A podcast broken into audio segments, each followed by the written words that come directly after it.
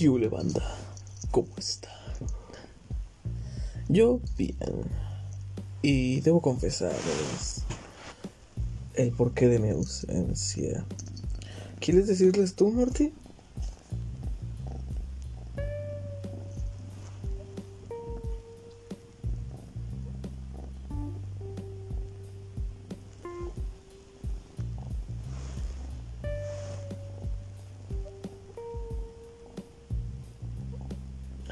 Sí, esas son exactamente las palabras que yo hubiera usado, Morte. Les presento a Mortadela, mi pequeño gatito. Adopté un gato, anda. Adopté un gato y es la mejor decisión de la vida, ¿sabes? De hecho, yo estoy pensando, güey, en hacerle su propio programa, su propia sección del podcast llamada Mortadela Felt. ¿Verdad que sí, papá?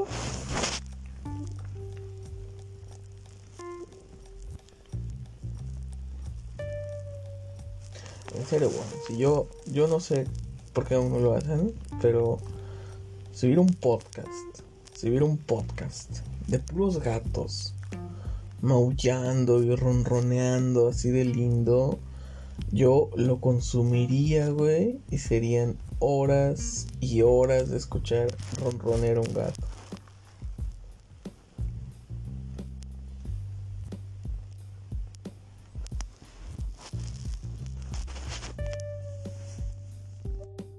Entonces tú eres mortadela, eh, diles algo.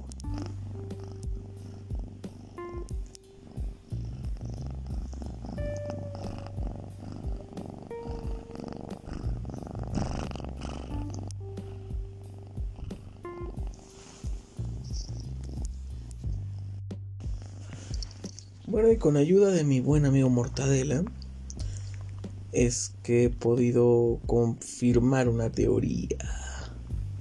Y la teoría es que el micrófono no sirve para una mierda, weón. No sirve para una mierda. Cuéntales, Morty.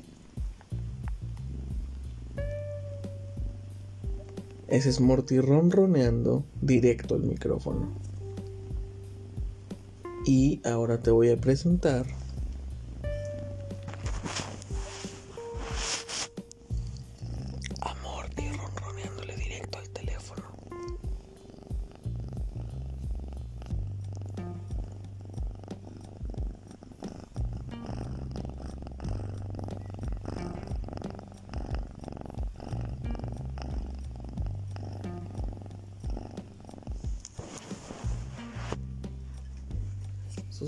Confirmadas. Yo esta sospecha la tenía desde hace mucho.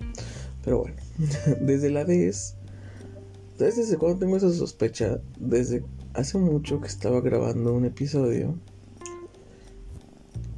y olvidé conectar el micro. Y yo el teléfono lo tenía botado por ahí en, en, en, la cama. Y yo estaba como pendejo hablando al micro, pero no estaba conectado. Entonces escuché el audio y no sonaba para nada diferente a como suena siempre. Entonces dije, "Mm, ¿y si el puto micrófono no está sirviendo para una chingada porque no está conectado a una interfaz? Mm, cosas curiosas que pasan. Pero en fin, el caso es, Morty, el caso es que me chupo un huevo. Voy a seguir usando el micro. Es, ya me acostumbré. Pero hoy, el día de hoy, quiero venir a contarte un sueño. ¿Sí? Quiero venir a contarte un sueño. Y el sueño se llama Young Force. Ya te conté esa historia antes. Te conté los eventos de Young Force 1, los eventos de Young Force 2, los eventos de Young Force 3. Y justamente el día, el día viernes, justamente el día viernes, terminé de escribir la parte 5 de esta saga. La parte 5, quinta y última. Es la quinta y última. Y es la primera vez que yo termino un libro. En el sentido de... En el sentido de ponerle fin, ¿sabes? De ponerle fin hasta la última página. ponerle fin ahí bien puesto, Y, y me da mucho sentimiento porque es la primera vez que pasa. Eh, Camino de Sangre, que es la saga por excelencia que más me gusta, no la terminé. Me quedé en el libro 7, que eh, de hecho era el último libro, pero no terminé esa historia, por ende no tiene un final. Inicié otras historias. Inicié la historia de Flecha Judía, que también está a medias, obviamente no tiene un final. Inicié la historia del perro del mal, que es así, tiene, está terminada la primera temporada, pero se supone que son dos temporadas. Así que tampoco está terminada, tampoco tiene un final escrito. Y hay muchas historias, por ejemplo, Rosario, la hija roja, también no está terminada esa historia. En Young Force es la primera vez es la primera vez. Y en tiempo récord aún, porque la escribí durante el tiempo que tengo de incapacidad por el accidente de la clavícula, del cual gracias, gracias a Dios ya estoy totalmente recuperado. No diría totalmente, no diría totalmente, pero ya tengo una movilidad muy buena con ese brazo. La herida ya está cerrada, ya es cuestión de una costrita que termine de sanar y listo. Ya no es una herida abierta como cuando como cuando tuve que ir a urgencias porque se me abrieron los puntos. Ya ya sanó bastante bien esa herida. Otras no tanto, pero la del hombro ya. Y la movilidad es muy buena. De hecho ayer tuve la fortuna o la valentía o el poco juicio, si quieres, si quieres decirlo así, tuve el poco juicio de montarme en la moto de nuevo. Iba un poco asustado, no decir que no, iba un poco asustado. Porque no sé si yo lo comparo como cuando en un auto eh, está desalineado. ¿Sabes lo que es que un auto está desalineado? ¿No? Que las llantas del frente están chuecas y no corren paralelamente al 100%, una, están más inclinadas para adentro o para afuera. Y eso necesita un, una alineación y balanceo. No sé si en las motos sea lo mismo, pero yo sentí más o menos eso, que de momentos como que se me quería ir a un lado la, la moto.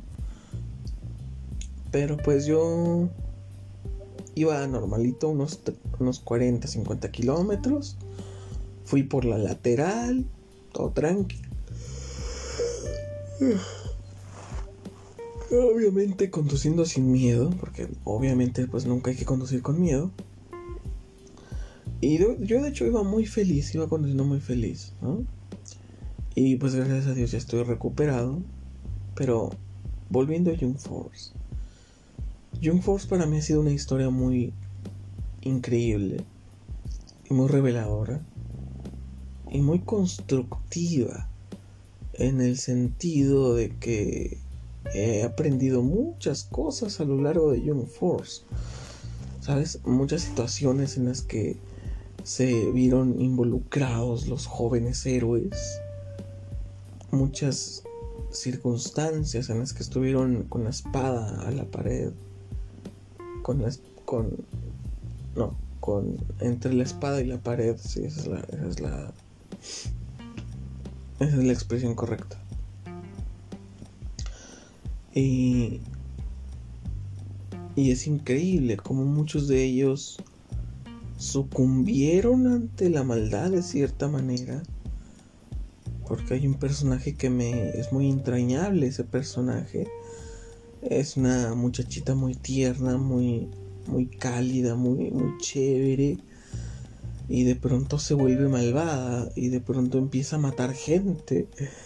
No gente buena, o sea, empieza a matar gente mala, empieza a matar a los villanos, los empieza a matar a sangre fría, a los villanos. Y tú dirás, uff, coño de su madre, pues son villanos, ¿qué quieres? que les aplauda. Pues bueno.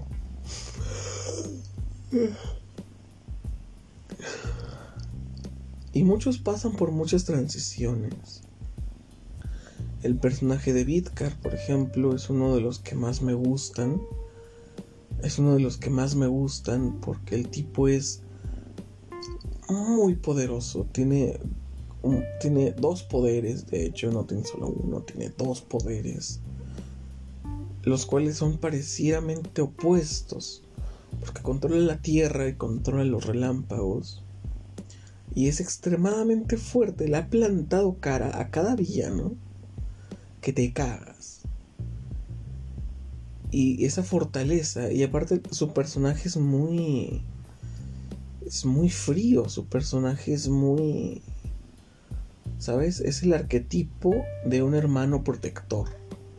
De un güey que no sonríe, un güey que no está de fiesta, un güey que no anda por la vida sonriendo un güey que está preocupado, un güey que está centrado en su cosa, en sus ideas, un tipo que está centrado en en cualquier momento todo puede ponerse ponerse difícil y hay que estar listos. Es ese tipo de personaje, Vidkar. Siempre alerta, siempre preparado para cuando todo empiece a valer madre, ¿no? Ese es Vidkar. Y me encanta su personaje por eso, porque al ser tan estoico, al ser tan frío, siempre piensas que se va a volver malo, ¿sabes? Tú lo ves, tú lo, tú lo sientes en cada escena y dices, este hijo de puta se va a volver malvado, este hijo de puta pinta, pero que para ser villano, ¿eh? pinta perfecto para ser villano. Y realmente Vidkar es un chico muy noble, en la historia y, en, el persona, en la persona en la que me inspiré para hacer ese personaje también es un chico muy noble. Y que justamente aparenta no serlo.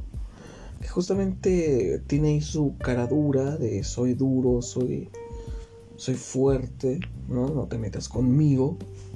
Tiene esa cara de protector de guardaespaldas sabes tiene cara de no te metas conmigo. Porque sales perdiendo. Pero él es muy noble, ¿sabes? Todos ellos son muy nobles. Y es... No es mi personaje favorito. Pero sí es uno de mis favoritos.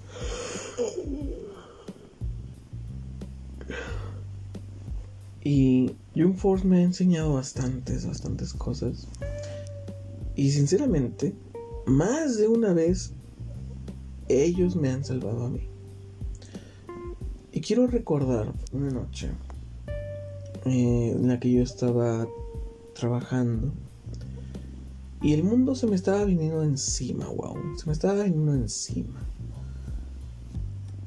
Por cosas que yo creía que ya había enfrentado. ¿Sabes? La muerte de mi madre. Estaba muy reciente la ruptura con mi ex, estaba muy reciente. Muy reciente de que me di cuenta que me habían. Todo, todo ese rollo, ¿no? De que me había dado cuenta que tenía otro man y todo, ¿no? Eso estaba muy reciente. Y todo empezó a venirse encima, ¿no? También unas cuantas deudillas también vinieron encima. Mucho, un, cúmulo de problemas que por separado dices, me chupo un huevo. Pero se juntaron y fue como que, oh, se me cerró el mundo por un momento. Y justamente estaba, era un viernes. Los viernes se recibe Shabbat.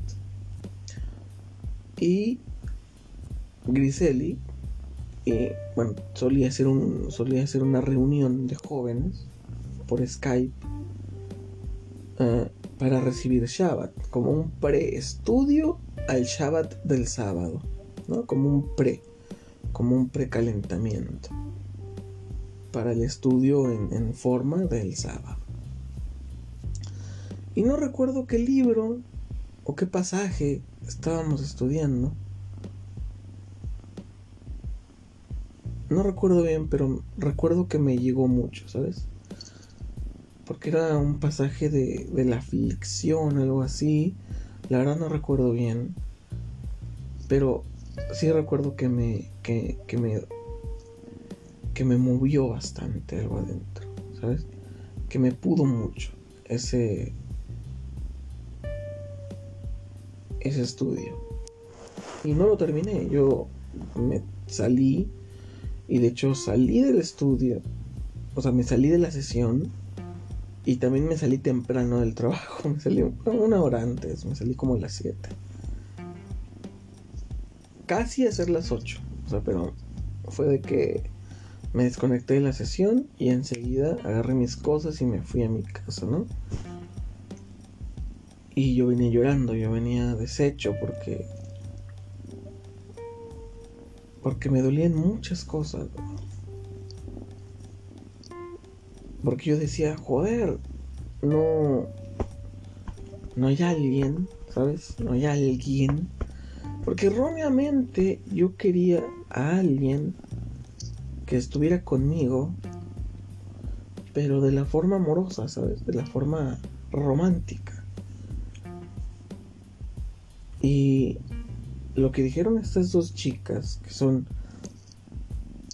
Una de ellas es mi personaje favorito de Young Force y es el personaje más poderoso de Young Force por mucho. Dijeron algo muy lindo. Que yo no esperaba, bueno, porque yo decía, pues apenas si las conozco en el buen sentido de, dude, no nos conocemos mucho, pero dijeron algo tan lindo. De que, oye, el tipo es, es muy chévere, es muy buena onda, me cae bien. Empezaron a decir cosas muy positivas que yo no esperaba. Y fue yo que dije, weón, esta es la compañía que quieres.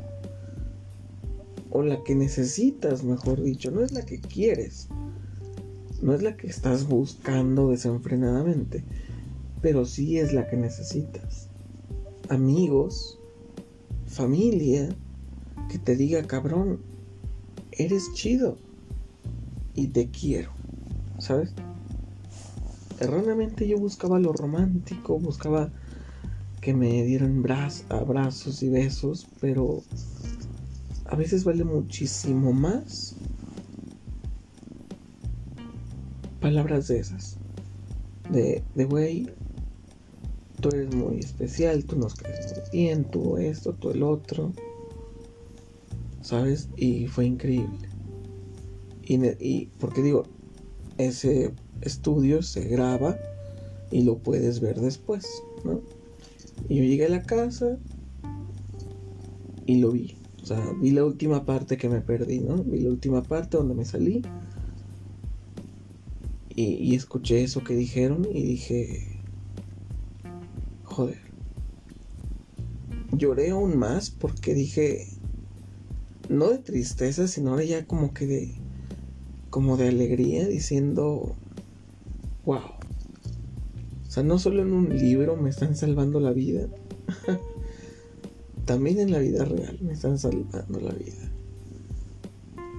Y créeme, Young Force es la historia de la que más orgulloso me siento, que más corazón le he metido y que le he escrito muy rápido, porque son cinco libros que he escrito a lo largo de cuatro años y que de hecho habla, muy mal de mí como escritor haber concluido una saga de libros en tan poco tiempo. Pero en mi defensa, esos libros están diseñados para ser adaptados fielmente y totalmente a una película. Yo con John Force terminé de descubrir mi estilo totalmente. Y terminé terminé de descubrir el estilo que me gusta. Porque yo en Camino de Sangre, uff, con Camino de Sangre, ¿cómo cometí errores? Cómo cometí errores. Errores. desde los gramaticales, desde lo clásico, de escribir malas palabras, de poner malas comas, de, errores gramaticales. Cometí desde esos errores hasta errores de contar mala trama, saltarme cosas, sacar personajes de la manga sin presentarlos, de pronto nada más decir, y estaba fulanito, y, tú así de, pero que ahora aparece fulanito. ¿De dónde salió fulanito? ¿Debajo de una piedra o qué? De debajo de una piedra salió fulanito, ¿de dónde? Cometí muchos de esos errores en Camino de Sangre.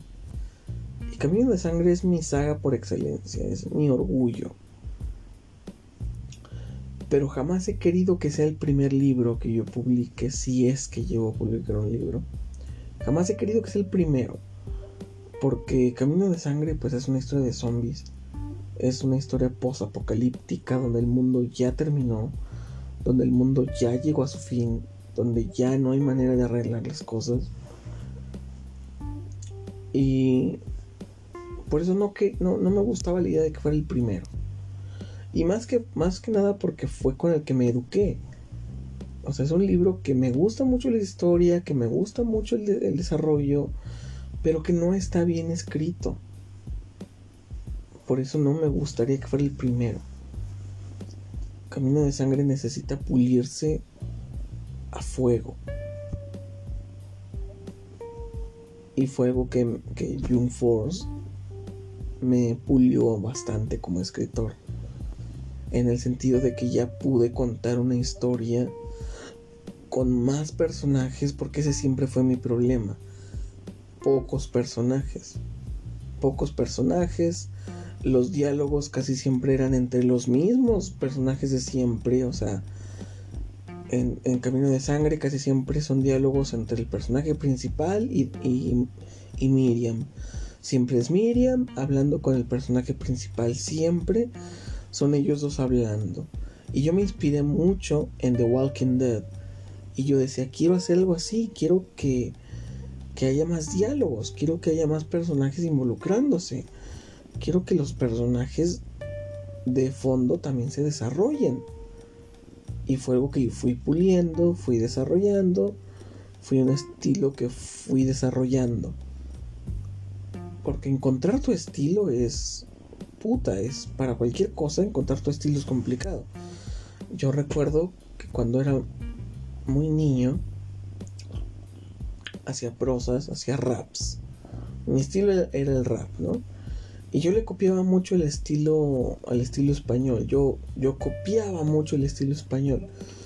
utilizando palabras como chaval, curro, crío, sabéis, ese tipo de como rapearía como rapearía un español, tal cual, calcado. Digo, no le copiaba a ningún artista, no le copiaba las rimas a algún artista, excepto en ciertas canciones, pero que dedicaba. Por ejemplo, ya lo he contado antes, que yo cuando empecé a escribir prosas, lo hice para dedicárselas a una, a una chica, ¿no? Y en las canciones que yo le escribí a esa chica sí que me fusilaba una que otra rima de algún artista. Recuerdo haberme fusilado rimas de Porta, haberme fusilado rimas de Zetapu y una que otra de Nach. Nada más una, porque Nach, Nach no tiene canciones románticas. Tiene la de Amor Libre y una vez sí que me fusilé una, una rimita de ahí de Amor Libre. También recuerdo haberme fusilado unas rimas ahí de de falsa alarma para dedicárselas a esta morra cuando en la secundaria, cuando andaba yo enamorado. Pero de ahí en fuera, lo que yo más calcaba, lo que yo más copiaba, era el estilo de las palabras. Decir crío, decir chaval, decir, ¿sabes? Esas palabras que terminan en las terminaciones clásicas del español, ¿no? De, de andáis, corréis, amáis, amad y así. Copiaba, calcaba mucho eso. Y en Camino de Sangre fue mi primera experiencia escribiendo un libro. Y yo no soy un adepto a leer libros. Así que yo no sabía por dónde empezar. Yo no sabía ni cómo poner diálogos. A mí, por, de hecho, esa es la razón de que no hay diálogos en los primeros libros de Camino de Sangre. No hay diálogos como tal. ¿Sabes? Los diálogos son y yo le dije y ella me dijo y yo le dije y ella me respondió y yo le dije y los diálogos son así. Más que nada porque pues es Camino de Sangre es una historia que está narrada todo lo que ocurre, todo lo que está pasando te lo está contando el personaje principal, desde su perspectiva, desde lo que él vio. Entonces él no te puede contar algo que él no vio. Por eso me hacía muy complicado desarrollar a los personajes secundarios. Porque yo decía, para desarrollar a un personaje secundario, a huevo tiene que pasar por el personaje principal. Porque tiene que ver, tiene que tiene él que haberlo visto, ¿no? Y creo que es un estilo muy complicado para escribir tu primer libro, escribirlo en narrador, en el narrador, ¿no? O sea, que el narrador sea el personaje principal. Eso es una. Es un, es un, un estilo muy complejo. Es un estilo muy difícil. El de ese. El de que tu personaje principal también sea el narrador. Y para acabarla de chingar, Camino de Sangre está en pasado. Para acabarla de chingar, o sea, creo que comencé con un estilo muy difícil, con un con un arquetipo muy difícil. O sea, es una historia que está en pasado. El narrador es el personaje principal, es el protagonista nada ocurre o nada, o nada puede ser contado que el protagonista no haya visto. Y está escrita de esa manera porque el final le da totalmente sentido a por qué está escrita de esa manera. Y de hecho en, los finales se rompe esa cadena del narrador protagonista porque ya lo empieza a narrar un narrador omnipresente es el que ya empieza a ver todo, porque va a tener un final muy cabrón. Camino de Sangre es creo que la historia con el final más cabrón, güey. Porque es un final que no te esperas, güey. Es un final que, que dices, ay, puta, marica, no joda. Te toma por sorpresa, en serio. Yo cuando imaginé ese final, cuando lo, lo, lo personifiqué, lo actué, y, le di estructura bien a ese, a ese final, yo en serio dije, jue puta marica, no joda. ¿Cómo así? ¿Cómo que acaba así esta vaina, amigo? No joda. En serio, yo me, yo me quedé impresionado. Y Camino de Sangre marcó la pauta para lo que es mi estilo de escritura hoy día. Porque yo desarrollé una técnica para poder escribir las escenas de una manera más envolvente, sin que se me pase algún detalle. Y ese, esa técnica es actuar las escenas. Es una escena muy importante, de una batalla muy importante o, una, o un conflicto muy importante, la actuaba. Y ese estilo que se fue puliendo a lo largo de las temporadas de Camino de Sangre, eh, lo tomé. Todo eso, todo lo que aprendí escribiendo Camino de Sangre, desde gramaticalmente hasta estructuralmente, todo eso que fui aprendiendo a lo largo de Camino de Sangre lo utilicé para plasmarlo en, en Young Force.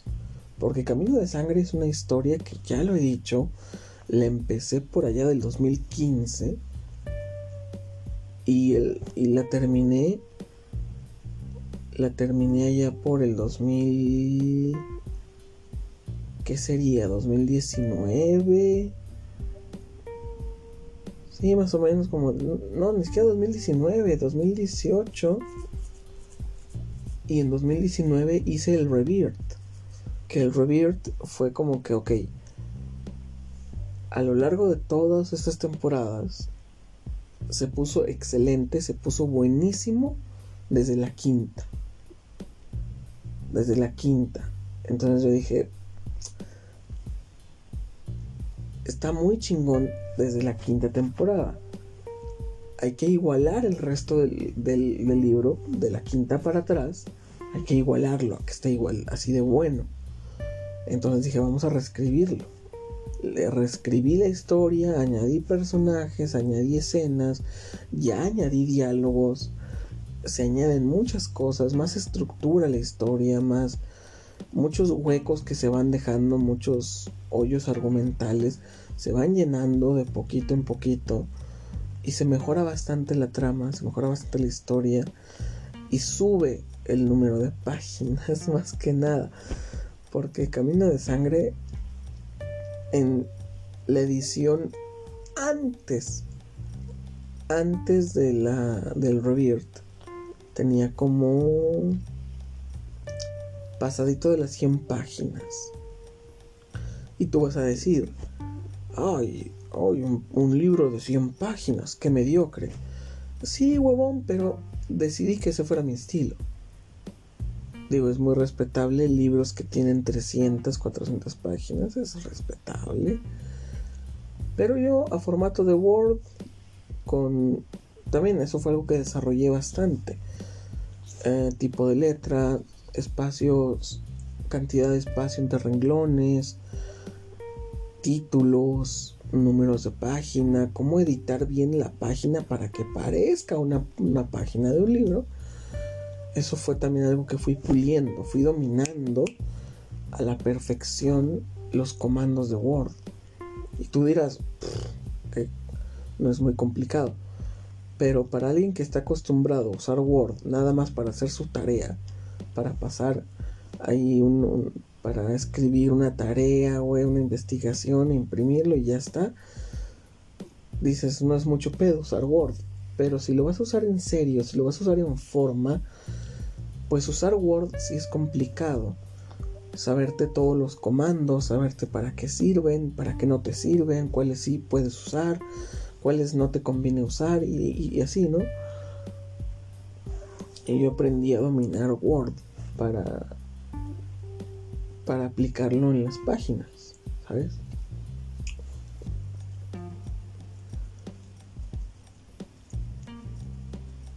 Y para mí Camino de Sangre pues fue una escuelita. Para mí Camino de Sangre fue una escuelita que que lo marca todo, que lo que le da que me forja a mí un estilo, que me forja a mí como como un escritor y que me define que me define qué tipo de escritor es que quiero ser. Y no, yo no me categorizaría en, en alguna casilla, ¿sabes? No me pondría en ciencia ficción.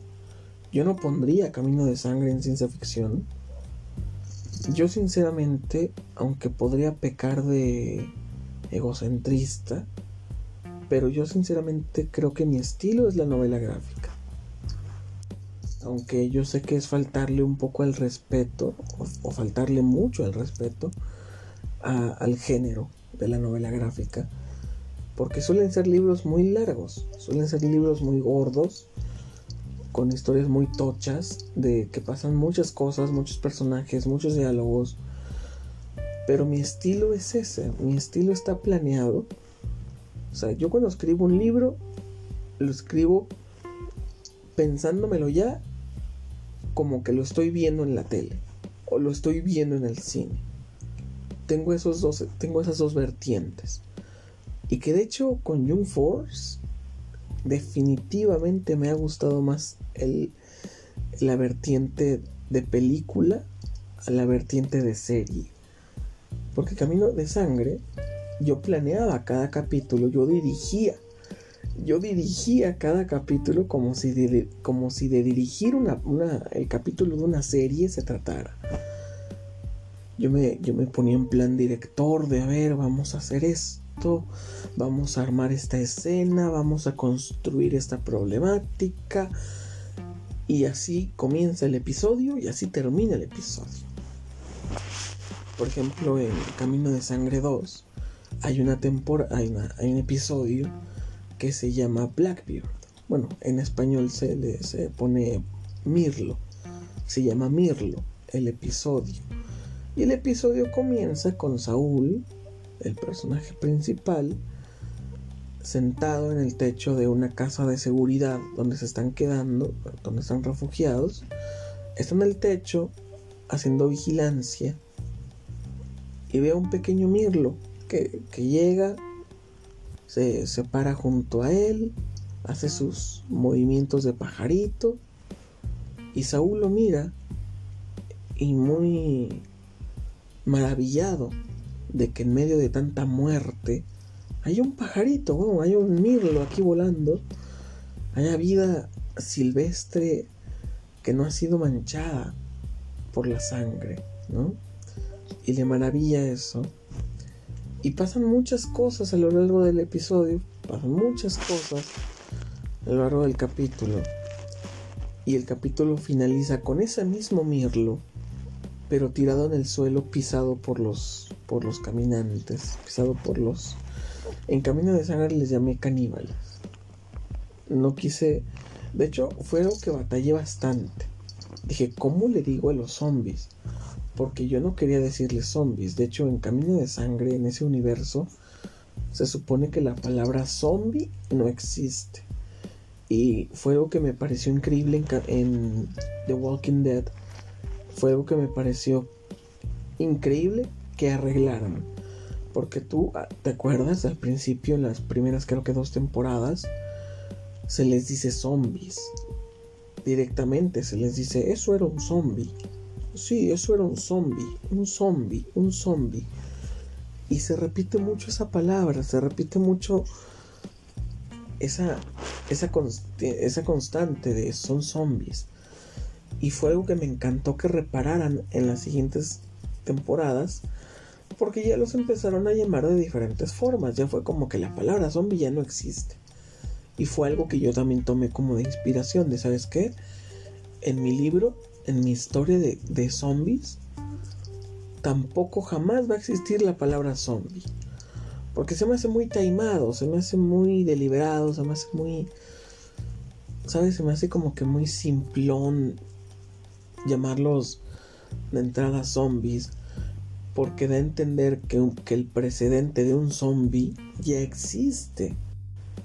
Y creo que la historia lo hace más interesante, te lo hace más emocionante. El hecho de que no existiera un precedente de eso. Nunca antes, jamás. Al menos en el universo ni que se desarrolló la historia. Y yo batallé mucho porque yo decía, ¿qué nombre le pongo? Wow, ¿qué nombre les pongo? No les puedo poner caminantes. Porque de hecho fue algo que me encantó de The Walking Dead. Porque toman el, el prefijo de, de walk en walking y lo convierten en walker, que pues es una palabra que, que existe, pero es una palabra referenciada al nombre de la serie. Y de hecho en un capítulo, creo que es de la temporada 5, en un capítulo están en una en un en, en un granero y está un tormentón afuera. Esa es mi alarma. Es que son las 6 de la mañana. Este güey me levantó bien temprano. ¿Verdad que sí, papá? Me levantaste bien temprano. Y bueno, está. Ah, están en un granero.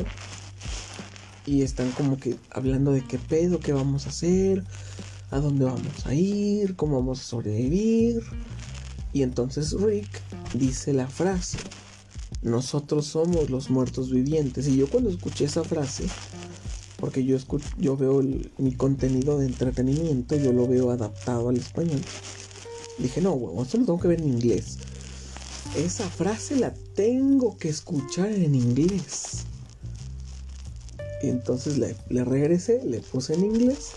Y entonces Rick dice, We are The Walking Dead.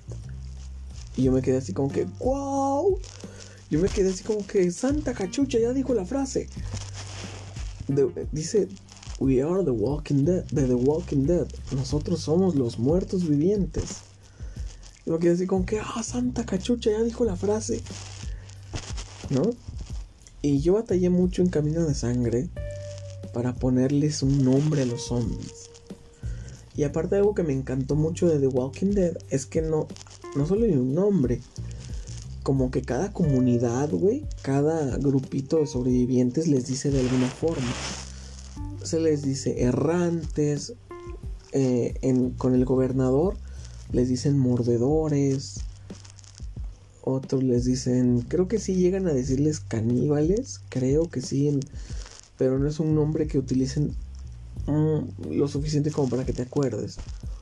También creo que les dicen Creo que los más comunes son esos, mordedores, errantes y caminantes. Y yo dije, güey, tengo que ponerle un nombre a mis zombies. No puedo llamarlos taimadamente zombies. No puedo llamarlos taimadamente muertos vivientes. No se puede. Entonces dije, ¿sabes qué? Vamos a llamarlos caníbales. Los caníbales. En un principio una de las ideas era los cara de muerte. Pero creo que eso escapaba demasiado a la fantasía. Y digo, estamos hablando de zombies, tampoco es como que es algo realista. Pero dentro de la historia tiene que verse realista. Y entonces empezarlos a llamar con nombres faramayosos rompe con ese sentido de realidad, con ese sentido de, ay, lo que está pasando es real. ¿sabes? Rompe con ese sentimiento el ponerles nombres muy faramayosos, en poner diálogos muy faramayosos. Y es lo que a mí siempre, y es algo que descubrí que es parte de mi estilo, eh, es, que es parte de mi estilo, ser en los diálogos, ser realista, decir cosas que normalmente alguien diría. ¿Sabes? Porque a mí no sabes cómo me da cringe cuando veo una serie o veo una película y empiezan a decir diálogos muy faramayosos que dices, ay no mames, güey, nadie en su puta vida dice eso.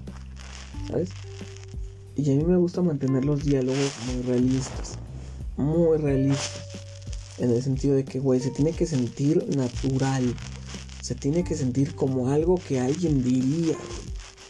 Y por eso June Force también está cabrón porque como son jóvenes, como son muchachitos, a veces avientan diálogos que dices, ok, están hablando cosas un poco elevadas, pero para ser, pero en el contexto en el que está la historia, en el que son estudiosos de la Biblia, en el que son judíos, tiene sentido que un jovencito judío, estudiante de la ley hebrea, se exprese de esa manera. Hace sentido que dices, ok, un, jovencito que, es judío, que es estudioso de raíces hebreas, pues no va a andar por ahí diciendo cacapito, ¿no? O sea, no va a andar diciendo pendejadas. Va a decir vaina serio. Y en momentos serios, en momentos de acá de, de, chabacano, de tirar el rollo, de tirar el de tirar ahí el, el chistecillo, June Ford es una historia juvenil. Es una historia que tiene muchos chistes. De hecho, hay una, escena, una escena entrañable del personaje de Héctor me encanta, weón, me encanta, porque el tipo es un velocista. Y entonces en una escena se encuentra pues practicando sus poderes. Entonces el güey está corriendo por una carretera, ¿no? Y el güey se detiene en un semáforo en rojo y se queda ahí como calentando, ¿no? Como trotando, trotando en lo que el semáforo cambia verde, ¿no? Y se para junto a un, tipo en un auto súper rápido, esos... Yo me imaginé un Bugatti Veyron. Y, y, y, Héctor está así trotando.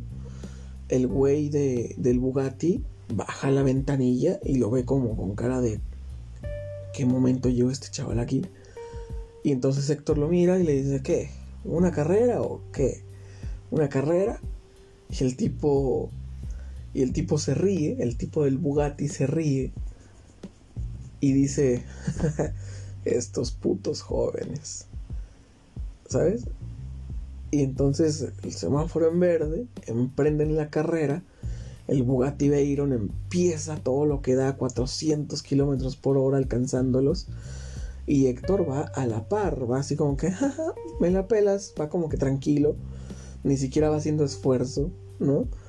Y entonces el del Bugatti acelera a, tope, acelera a fondo y su, motor termina por tronar porque le exige demasiado, ¿no?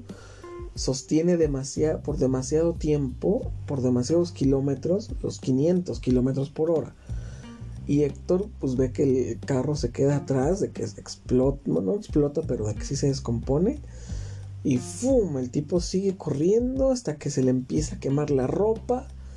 Y entonces queda desnudo y dice, verga, coño, marica, no joda. ¿Qué hago, coño? Entonces el tipo corre a una tienda de esas que están en la carretera, en el camino.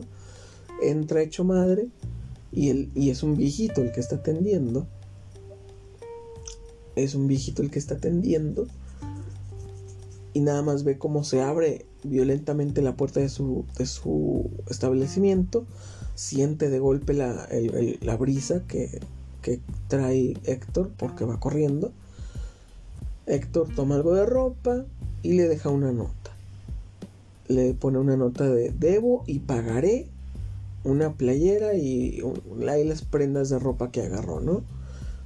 Entonces el, viejito agarra la nota, como de pronto vio que se le apareció una nota en su mostrador, la toma, la empieza a leer, no la termina de leer. Cuando Héctor entra de nuevo, le arrebata la nota y la vuelve a poner en el, mostrador. El viejito como que se, se queda pendiente a la puerta a ver si vuelve a entrar. Y en eso vuelve a agarrar la, vuelve a agarrar la nota y la lee y dice lo mismo, de que debo y pagaré, bla, bla, bla.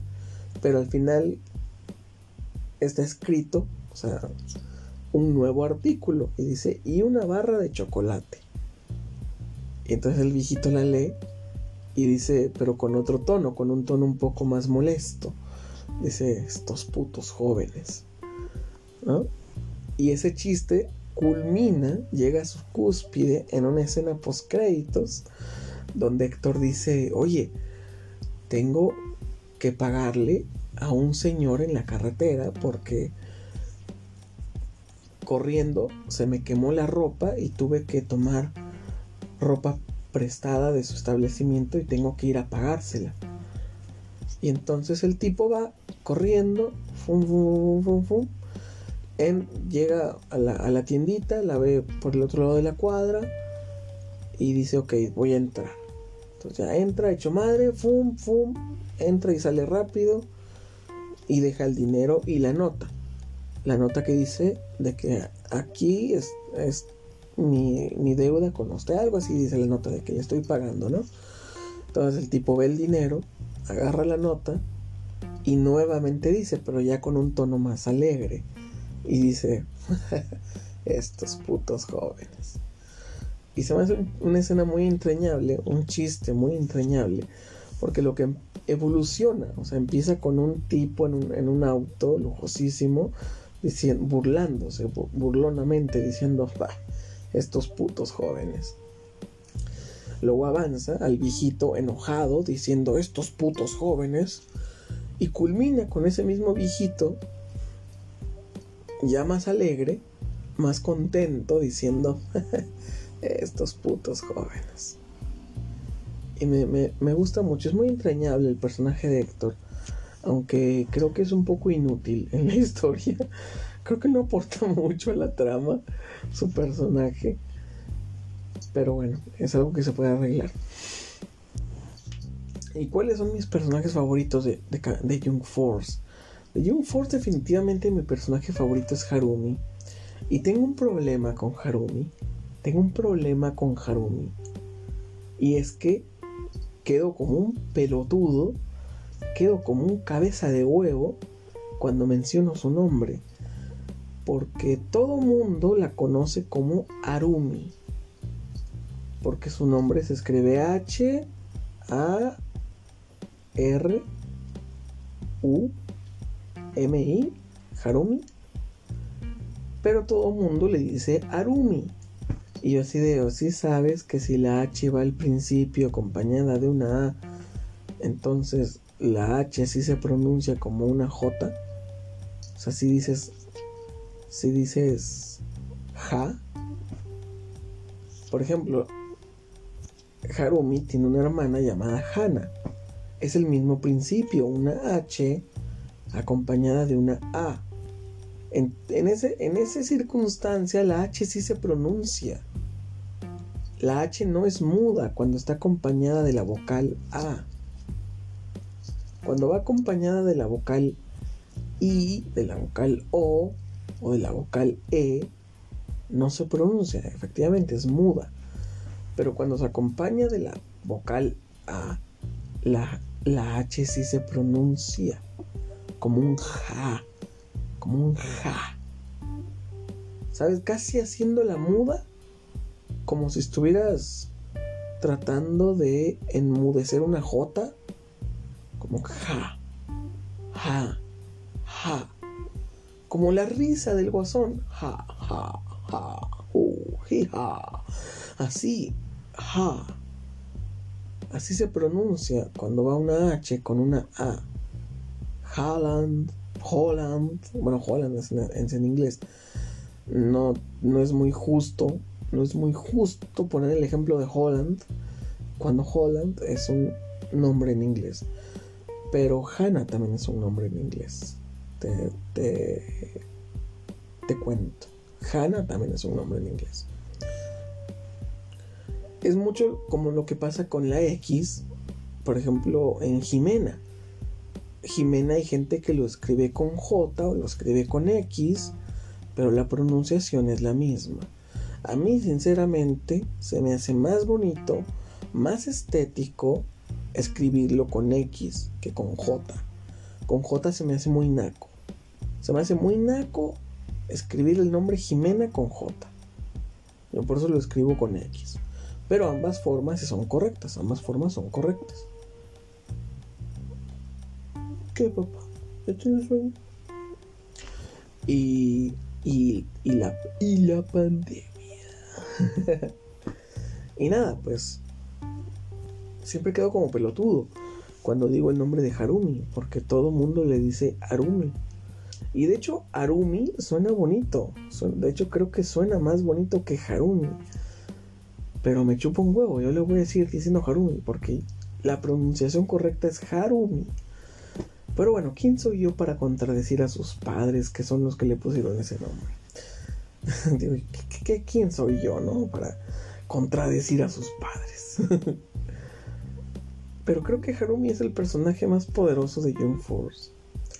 Primero, porque en Young Force 3 vemos que ocurre lo del posapocalíptico donde unos demonios arrasan con la tierra y Harumi es la única que les planta cara, es la única que no se muere, es la única a la que no matan y es la única que los que está a punto de derrotarlos. O sea, dices, hijo de su puta madre, qué tan poderosa es Harumi, ¿no? Y aparte, pues Harumi tiene el poder de controlar la energía que mantiene unida a la realidad, huevón. Dime tú si eso es poco. Dime tú quién. Goku no le gana, ¿eh? Goku no le gana. O sea, déjame, de una vez te digo que Goku no le gana. Naruto no le gana. O sea, Harumi, eh, eh, su poder es increíble. Al principio yo pensaba su poder como que, ok, puede abrir portales para ir a otras dimensiones, ir a otras tierras. Pero después extendí ese poder y dije, no, realmente su poder, y es algo que me ha encantado en Young Force, porque temporada a temporada yo mismo exploro más a fondo, más a detalle los poderes de los jóvenes. Por ejemplo, el poder de Vidkar es controlar el relámpago y la tierra como elementos. Pero, pero, ese no es su poder per se el poder real de Vidkar es poder comunicarse con la tierra y el relámpago es fusionarse con ambos elementos como uno mismo, es servir de conducto para que ambos, cielo y tierra, se comuniquen. ¿Sabes? O sea, él es, su poder es ese, es poder ser uno con la tierra, ser uno con el relámpago. Ese es su, verdadero poder. Poder convertirse y hacerse uno con la fuerza.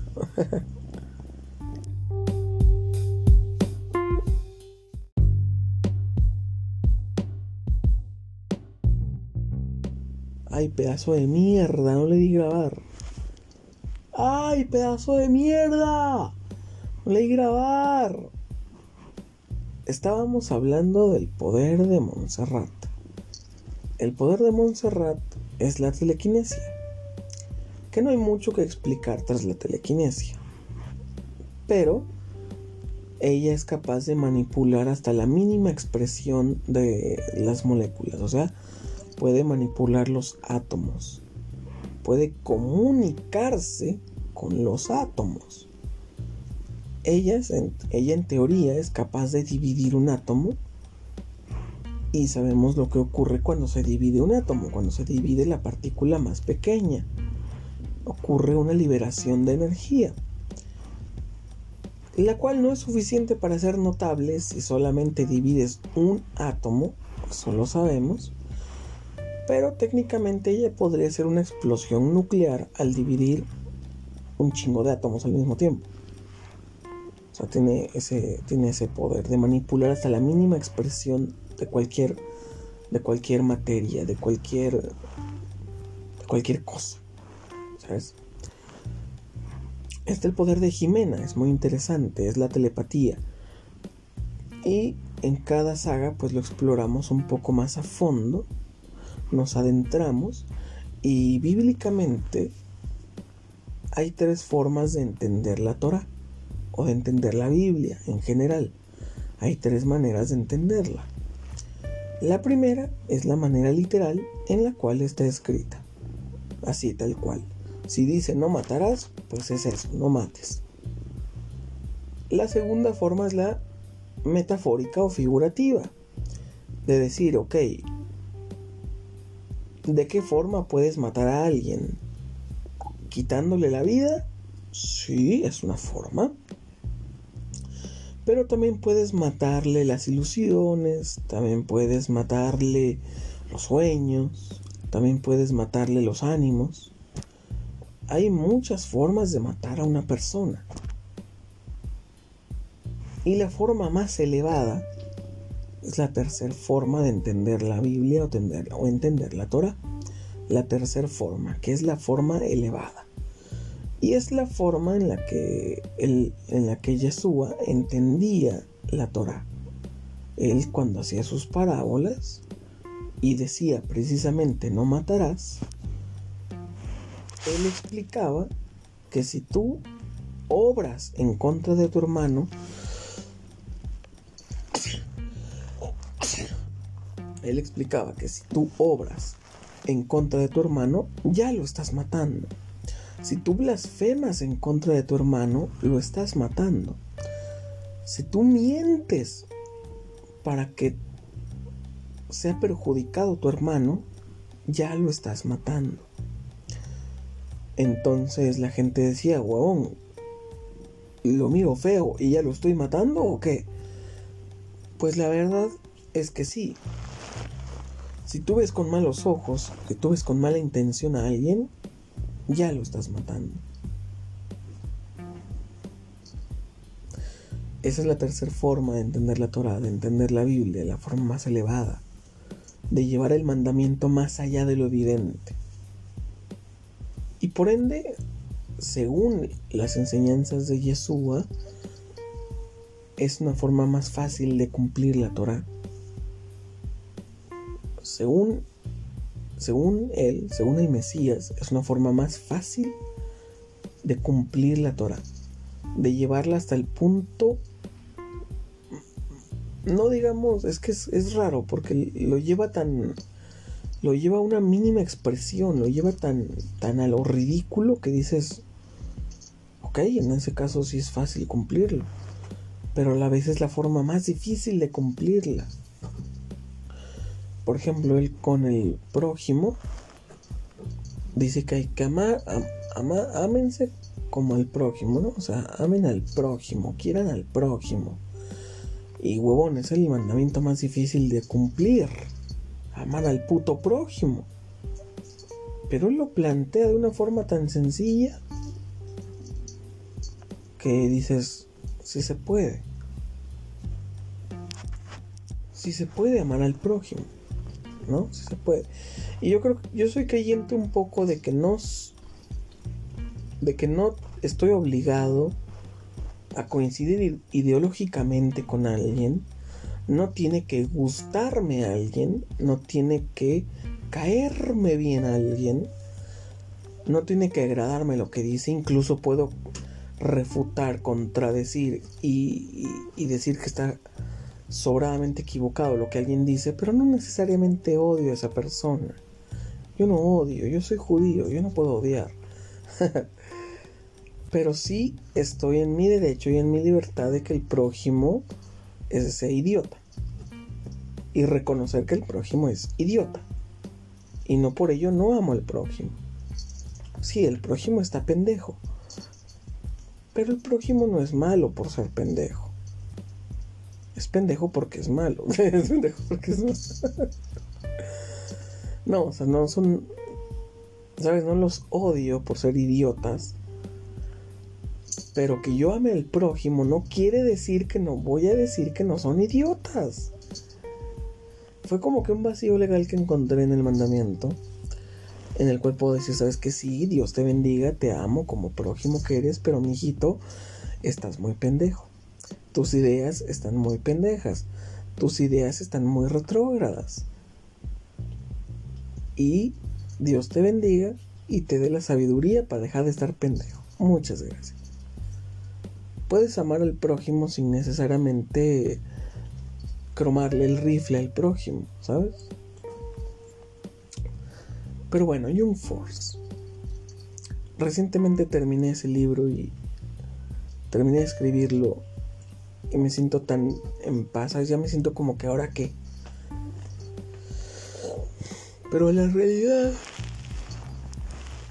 es que el trabajo de un escritor Ay, jamás se detiene. Jamás se detiene.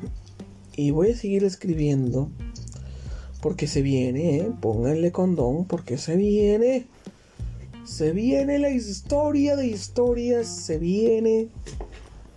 Érase una vez en Latinoamérica. La tengo que escribir, wow. Y es la primera vez que voy a escribir algo que no es de héroes algo que no es de poderes, algo que ni siquiera es fantasioso. Era así una vez en Latinoamérica, es la historia de un güey que pasa de ser director de un hospital a ser uno de los capos más, más acá, más cabrones de, de la historia. Y es una historia muy interesante. Es una historia muy bonita. Bueno, sí está bonita, pero... Y aparte cuenta el origen de un personaje muy importante. Y en general, pues es una historia que me encanta. Ya la pensé bastante, ya actué muchas historias, digo muchas escenas. Ya hice mucha preproducción de ese libro. Y es un libro que llevo cantando desde puta, güey, desde como el 2020 como en el 2020 se me ocurrió ese libro, era así, era así una vez en Latinoamérica. De hecho, de hecho está inspirado el nombre, el nombre está inspirado en Era así una vez en Hollywood. En, la película que, no sé si salió, sí salió en el 2020, ¿no? Creo que salió en el 2020 la de Era así una vez en Hollywood. Y está eh, el, libro de Érase una vez en Latinoamérica, pues está inspirado en el nombre. El nombre está inspirado, está tomado de, la película de Érase una vez en Hollywood. Y también me he documentado, me he documentado de las películas del maestro del maestro Scorsese. Sí la dirigió Martin Scorsese, ¿no? No, Quentin, perdón, Quentin. Está, me documenté bastante de las películas de Quentin Tarantino. Porque Quentin Tarantino tiene este estilo de ser violento, de ser sangriento, de ser explosivo, de ser con mucha violencia. Kill Bill. También tiene, creo que Pulp Fiction, creo que también la dirigió Quentin Tarantino. También tiene esta otra película que se me está escapando. A ver, Pulp Fiction, Kill Bill. Kill Bill. No marico, no Coño, marico, no joda. Kill Bill, Pulp Fiction. Esta otra, había otra, eran tres películas. Ah, la de Django, desencadenado o algo así. Está, en chingona. También creo que hay una que se llama Crepúsculo, el Crepúsculo del Amanecer o algo así. Donde Salma Hayek le pone el pie en la boca a Quentin Tarantino. Que todo mundo sabemos que Quentin Tarantino escribió esa película y dirigió esa película solamente para que Salma Hayek le pusiera el pie en la boca. Todo mundo sabe eso. Y sabes, yo quiero hacer eso. Yo quiero hacer eso yo quiero escribir Érase una vez en Latinoamérica y hacer una escena totalmente random que no aporte nada a la trama, pero en la que una morra bien buena, bien guapa de la época le ponga el pie, le mete el pie a la boca a un vato y ese vato ser yo. ¿Sabes? Y ese vato ser yo. Quiero, quiero escribir una escena así en Érase una vez en Latinoamérica. Y pues Érase una vez en Latinoamérica está, va a estar muy al estilo de Quentin Tarantino. Va a haber palabrotas, va a haber sangre, va a haber disparos, va a haber gente mutilada, va a haber gente explotando. Érase una vez en Latinoamérica. Cuenta la historia de cómo un doctorcillo de un hospital se vuelve uno de los capos más temidos de todo Latam. Y me encanta esa historia porque no solamente ocurre, o sea, la historia comienza en México, en el México de que te gusta, en el México de los 60 en el México de finales de los 50 ¿no? En el México antiguo. Sí, creo que empieza como en los 60 empieza como en los 60 y obviamente al ser una tierra alterna pues me voy a dar la libertad creativa de que existan mafiosos como como este güey, ¿cómo se llamaba el de Colombia? El este puto, ¿cómo se llamaba este güey? El de Colombia, ¿cómo se llamaba Morty? ¿Tú te acuerdas? No me hagan mucho caso, no me crean si quieren, pero Morty habla japonés. Porque cuando pongo Crunchyroll y me pongo a ver los yoyos o me pongo a ver Kimetsu no Yaiba, el güey se sienta en mi pierna y se sienta a ver la tele. O sea, yo veo cualquier otra cosa, estoy viendo estoy viendo a veces me pongo a ver series de Disney, libro de Boba Fett, me pongo a ver Clone Wars, me pongo a ver The Walking Dead, me pongo a ver Yu-Gi-Oh, y, el vato está ahí jugando, paseándose por la casa. Pero pongo Kimetsu no Yaiba, pongo a los yoyos y la puta madre se pone una tensión que te cagas. O sea, eh, hemos estado viendo los capítulos de Kimetsu no Yaiba y les voy a hacer un puto spoiler en la parte en la que le cortan la mano a Tengen Morty estaba así como que estaba acostado en mi pierna. Y cuando sale la escena en la que Tengen está tirado en el suelo sin una mano, Morty se paró así como que, ¡Eh, Tengen, no puede ser, ¿no? O sea, no sé si el hijo de puta hable japonés, no tengo idea. O capaz si, capaz si alcanza a leer los subtítulos, ¿no? Pero sí, Kimetsu no Yaiba le mama. Kimetsu no Yaiba le mama. A los yoyos medio les presta atención, pero Kimetsu no Yaiba le mama. Cuando me agarré a ver el tren infinito, ahí sentadito viendo. Me agarré a ver, hemos estado viendo los capítulos que pasan semana a semana y sentadito viendo. Tipo es un capo, ¿eh? el tipo trae, bueno, el tipo es un hombre de cultura. El Morty. ¿Y qué te estaba contando? ¿Qué me preguntó? y si era hace una vez en Latinoamérica. Ese es el libro. El próximo libro es escribir. Y creo que Young Force me abrió los ojos de que esto es lo que quiero hacer el resto de mi vida. Escribir historias a modo película. Creo que sí voy a dejar un poco de lado las series, el formato de serie, porque escribir en formato de película, huevón, me fascinó.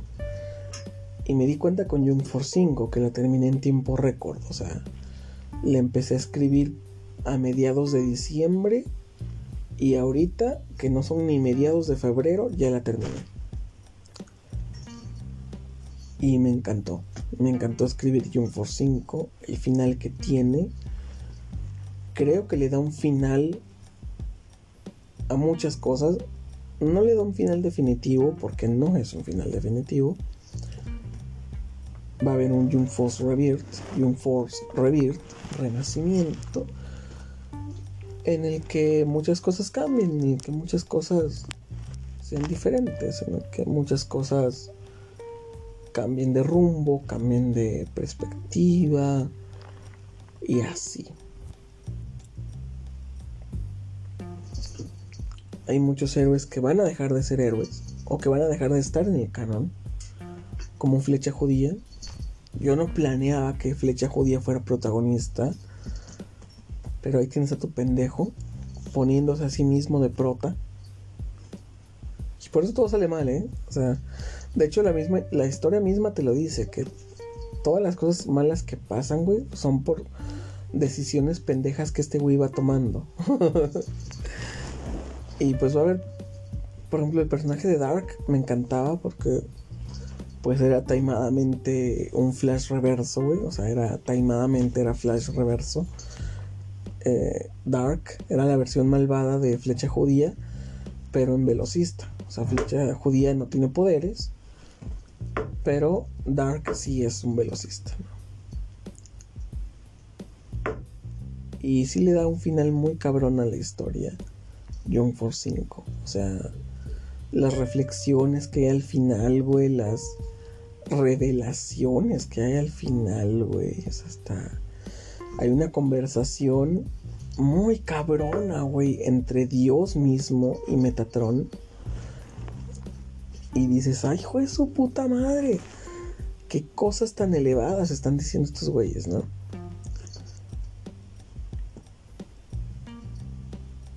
Y estaba muy cabrón. Y creo que la ilusión siempre es buena, ¿no? O sea, porque siempre que escribo un libro, lo escribo desde la perspectiva, desde pensando que va a ser que va a ser una película, o sea, porque yo cuando escribo un libro son así de cortos, los libros que escribo son así de cortos porque no quiero que nada se pase por alto cuando, porque yo tengo, siempre que escribo un puto libro, lo hago pensando que ya es una película, o sea, lo hago pensando que es una película. Porque mi sueño más grande es que alguno de mis libros pueda convertirse, de hecho, pueda saltar a la pantalla grande. Alguna de mis obras pueda saltar a la pantalla grande, es uno de mis, de mis más grandes sueños y los escribo así de cortos, así de pequeños, porque no quiero que nada se pase por alto. Porque es algo que me molesta mucho. ¡Morte! Ay, cabrón. Bájate de ahí. Momento de gritarle a mi gato. Y bueno, ah, siempre los escribo con, con, con esa perspectiva de que ya van a ser una película. Y por eso los escribo así de cortos. Porque digo, ok, mira, quiero que sea una película. A mí algo que me molesta mucho es que cuando adaptan un libro a una película, se pasan por los huevos demasiados detalles. Se pasan por los huevos muchas cosas importantes que fundamentan mucho la trama. Entonces yo digo, güey, yo cuando escribo un libro, lo escribo para que si lo adaptas a una película, no le tengas que quitar nada al libro y aún así tengas un amplio espectro de que, de que la película dure dos horas y media. Entre las dos horas y media, dos horas quince, dos horas y media, dos, dos horas cuarenta minutos. Tienes suficientes, suficiente material, suficientes diálogos, suficientes situaciones para que este pedo, si lo adaptas a una película, lo puedas calcar tal cual sin cambiarle nada y sea una película que te dé el tiempo suficiente. Así, o sea. Y bueno, ¿cuál sería mi, mi Young Force favorito? O sea, mi libro de Young Force favorito. Creo que definitivamente mi libro favorito es el 3, güey. Porque el 3 enfrenta al padre de Flecha Judía, o sea, al padre del personaje principal, que no tenía que ser el personaje principal. Y aparte invocan a meta, digo, invocan a Oricalcos, que es un se supone que es uno de los demonios superiores, mm, el del, o sea, está ese güey y luego está el, y luego está el diablo, ¿no? O sea, está Oricalcos y ya después, enseguidita, está Lucifer, ya no hay nadie más poderoso. O sea, invocan a ese cabrón, invocan a Oricalcos y se, desata un, un, combate muy, muy, muy pasado de verga. ¿Qué chingados haces, hijo? Está abriendo los cajones, es de la chingada. Papá, ¿qué estás haciendo?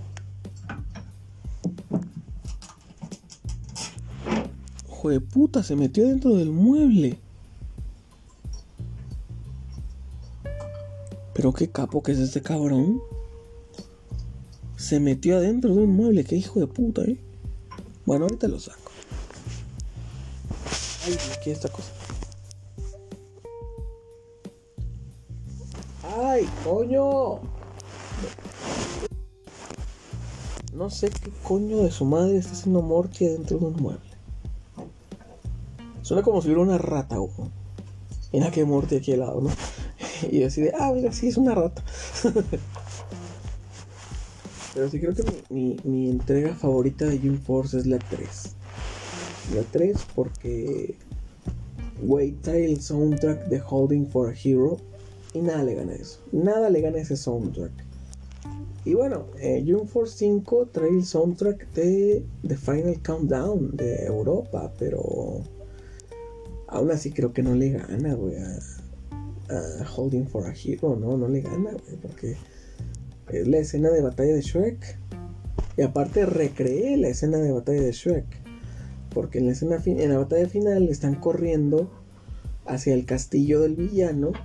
Hay un güey que es un gigante. Están, algunos están yendo en caballos, otros están yendo volando. Los velocistas van corriendo, hechos madre y están yendo hacia el castillo del villano. Y, y muy cabrón, muy cabrón. Con Holding for a Hero de fondo y empiezan a pelear, güey, empiezan a hacer su batalla, empiezan a hacer todo, güey, y, y está increíble, está, está, está increíble. Está increíble y me gusta mucho, me gusta mucho esa, esa entrega, Young Ghost porque pues plantea nuevas cosas. Digo, o el villano principal pues es el, padre de Flecha. Y empieza a surgir la magia. Es cuando se nos presenta el personaje del hechicero. Se introduce la magia para ya jamás nunca irse. y bueno, creo que hasta aquí le dejamos porque me da mucho pinche pendiente qué es lo que está haciendo Morty. Adentro... Ah, ya se salió. Ya se salió del mueble. Volvemos a la tranquilidad. Y sí, ese es el sueño que tengo. Que Young Force pueda volverse una realidad en el sentido de que primeramente, que se pueda publicar como libro, ¿sabes? Eso me encantaría.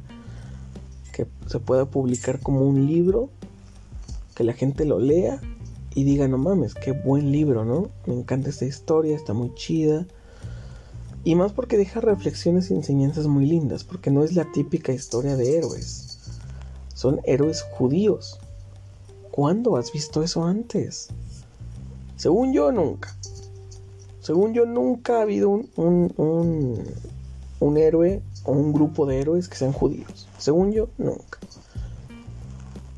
Y aparte, pues esto sí viene cargado mucho de conceptos bíblicos, de conceptos... Sí hay mucha... Sí hay mucha cosa bíblica de la, de la Torah, versículos, enseñanzas interpretaciones de la Torah, sí hay muchas cosas, güey. Porque cada que, cada que un personaje quiere caer o, quiere caer en la maldad o está por caer en la maldad, pues siempre está un personaje adicional que, le recuerda alguna enseñanza de la Biblia y le dice, no, güey, espérate, por ahí no es, por ahí no es. Y de hecho me encanta mucho el personaje de David, que es uno de los adultos, porque ese güey siempre está ahí siempre está ahí para decirte, güey, por ahí no, güey, eso no se hace, güey, eso no. Y de hecho me da mucho sentimiento porque en más de una ocasión David actúa como un padre para el personaje de Flecha, que pues es huérfano, su padre lo abandonó y de hecho en el libro 3 se enfrenta contra su padre porque descubre que su padre es un villano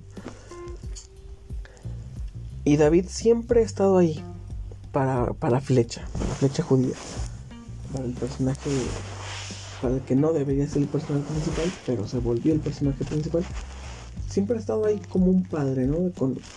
Con los consejos, con, con, con, con ese abrazo de tranquilo aquí estoy, ¿no? Que te daría un padre. Y en la vida real, la vida real, pues tanto él como otro personaje que no aparece en June Force, pero que de igual manera para mí ha sido muy importante. Ha sido muy importante. Eli. Creo que son dos personalidades que en mi vida personal han sido muy importantes. Y de cierta manera son como que, ok, no tuve un padre, mi jefe le valió verga, mi jefe no estuvo, mi jefe se fue, mi jefe todo, ¿no? Pero de alguna forma, pues Dios puso en, mi camino a dos, capos, a dos grandes, a dos gigantes, como lo son David y Eli, que me, enseñado, que me han enseñado y me han explicado y me han hecho reflexionar muchas cosas. Y les agradezco infinitamente eso, ¿sabes? Porque son puta, güey, o sea, las cosas que yo les he escuchado decir son para que te cajes. O sea, de que, wow, qué enseñanzas que tienen estos hombres, ¿sabes? qué palabras tan grandes tienen estos hombres. Y recientemente, ayer, de hecho ayer, tuve la chance de irme en la moto a casa de Griseli y, y escuchar Shabbat ahí con, con ellos, ¿no? Y tuve una conversación con su, con su mamá de que del rencor, ¿sabes?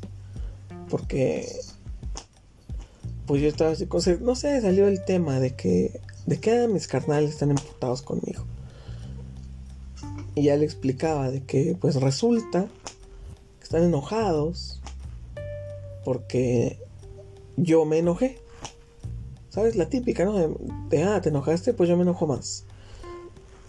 O sea, y con el episodio de por qué quiero un gatito, donde en una puta ocasión, en una sola vez, digo, ay, cómo me gustaría tener hermanos, ¿no? pues mi hermana se enojó por ese por ese comentario, ¿no? Pero si escuchas completo el episodio te darás cuenta que en su momento digo, mi carnal sí es un culo, porque ese güey de plano no quiso ir. Ese güey de plano no quiso ir a verme.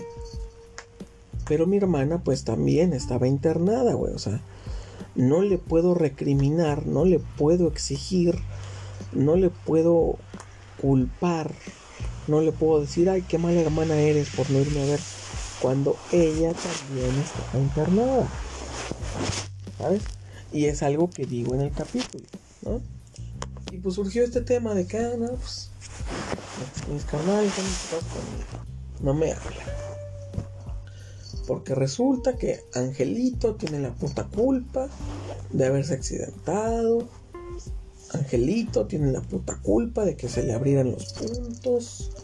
Angelito siempre tiene la puta culpa. Angelito siempre es el malo. Y empezamos a tener una conversación muy bonita del rencor. ¿Sabes? Y pues. Pues sí. Aprendí algo muy, muy valioso. Una lección muy. No agarres el pinche cable, niño. Ahí deja. No sé por qué lo trato como un. Yo sé que está. ah, se cayó el pendejo. Ándele, güey. Ándele, güey. Sigue agarrando el pinche cable. Puñetas. Se cayó bien reba, güey. Se resbaló de la cama.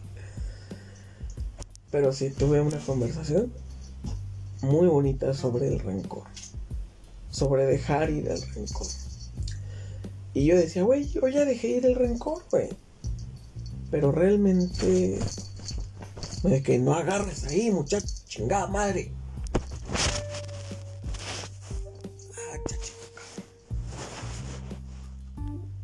Mira, güey, aquí está tu pinche juguete. ¿Por qué no agarras tu juguete? Ándale. ¿Por qué mis pinches cosas sí las quieres agarrar? A ver. Agarra ahí su pinche juguete. Mira. También está bonito tu juguete, mira. Está bonito tu pinche juguete. Ándale. Ay, muchacho, cabrón. Pero como decía.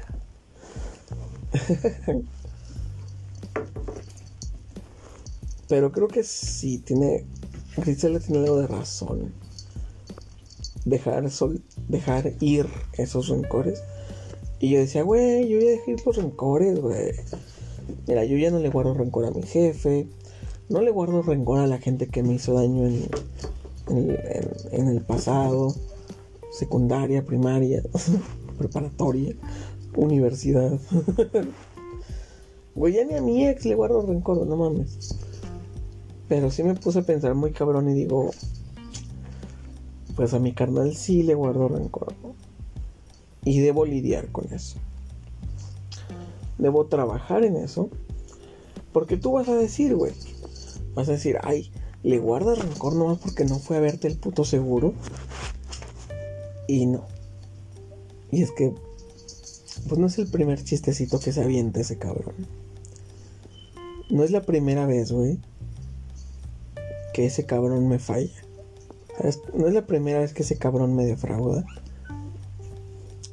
Y también digo, pendejo yo, güey, ¿para qué le ando dando confianza? ¿Sabes? ¿Para qué le presto de mi confianza si sé que le va a defraudar? También, yo de pendejo.